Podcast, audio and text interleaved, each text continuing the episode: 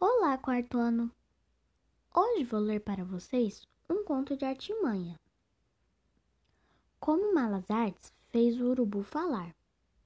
Quando o pai de Pedro Malazartes entregou a alma a Deus, fez a partilha dos bens, uma casinha velha, entre os filhos, e tocou a Pedro uma das bandeiras da porta da casa, com que ele ficou muito contente.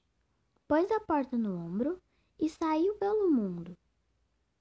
Em caminho, viu um bando de urubus sobre um burro morto.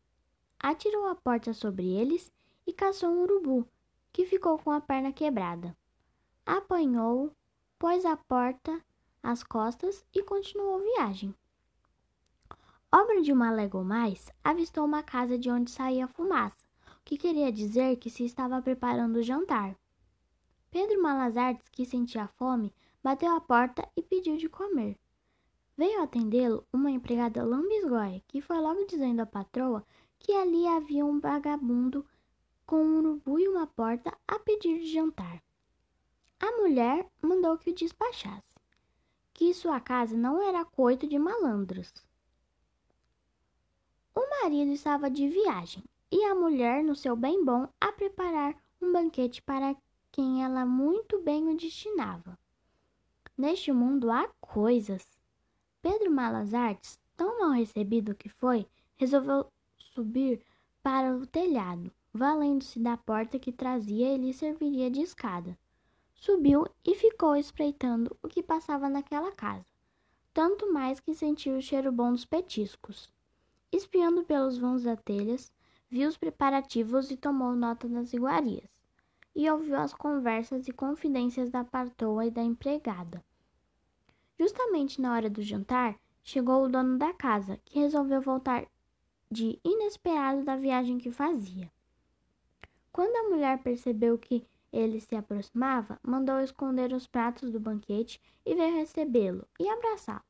Muito fingida, muito risonha, mas por dentro queimando de raiva. Vai daí mandou pôr na mesa a janta, que constava de feijão aguado, paçoca de carne seca e cobu, dizendo: Por que não avisou o marido? Sempre se havia de aprontar mais alguma coisa. Sentaram-se à mesa. Pedro Malazarte desceu de seu ponto e bateu na porta, trazendo o urubu. O dono da casa levantou-se e foi ver quem era. O rapaz pediu-lhe um prato de comida e ele o chamou para a mesa a servir do pouco de que tinha.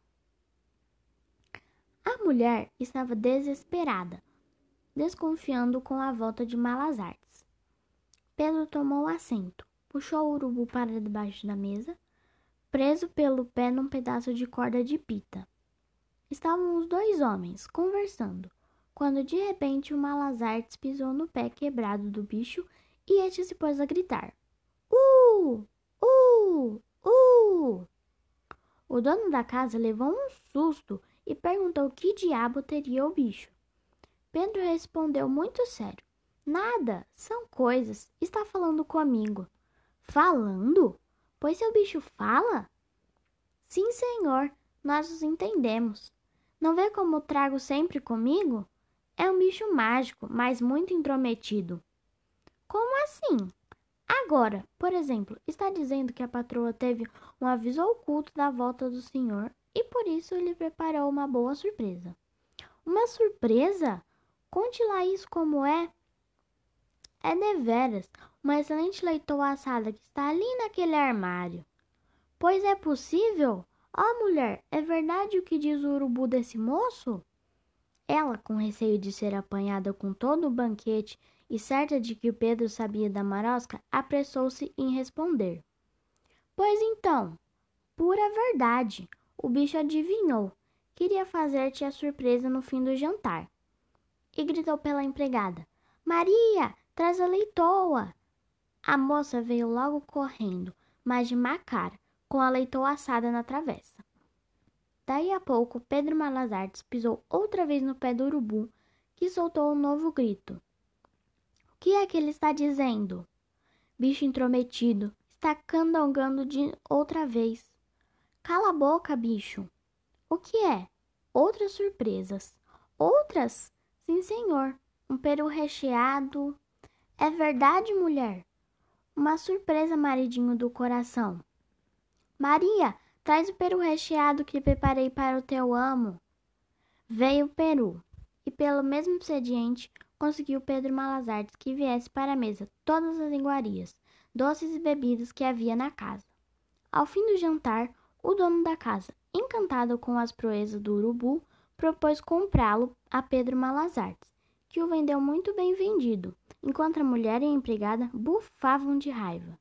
Crentes também no poder mágico do bicho, que assim seria um constante espião de tudo quanto fizessem.